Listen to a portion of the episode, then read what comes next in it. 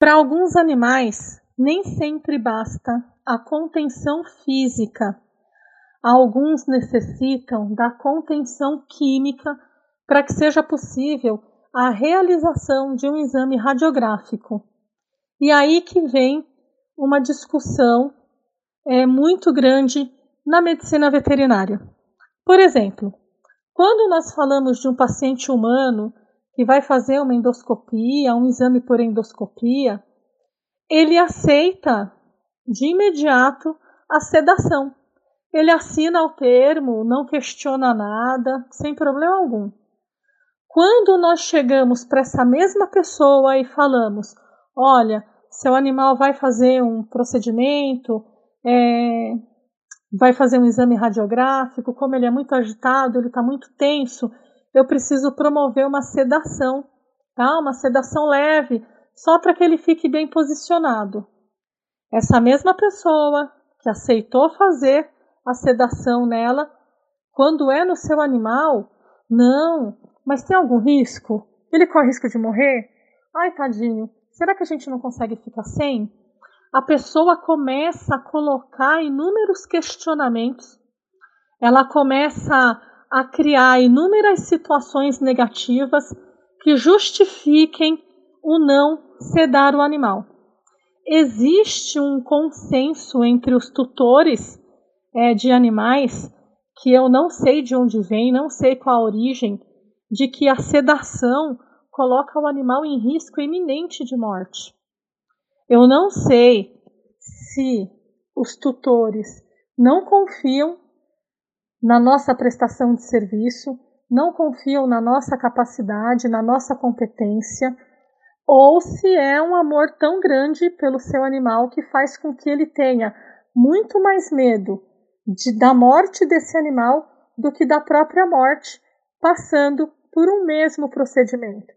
Então, vocês que vão trabalhar é, com animais que, que vão precisar de contenção química, precisa passar, precisa transmitir uma confiança muito grande para esse tutor, passar uma tranquilidade muito grande, porque se gaguejar, se der um passo para trás, se tiver qualquer atitude suspeita, o tutor não vai permitir a sedação desse animal.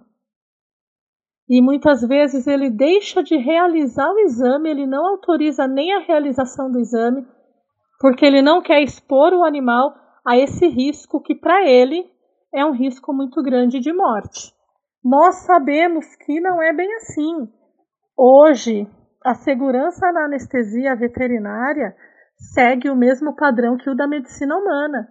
Inclusive, nós fazemos uso das mesmas drogas, dos mesmos medicamentos, são protocolos muito parecidos, inclusive com equipamentos muito parecidos.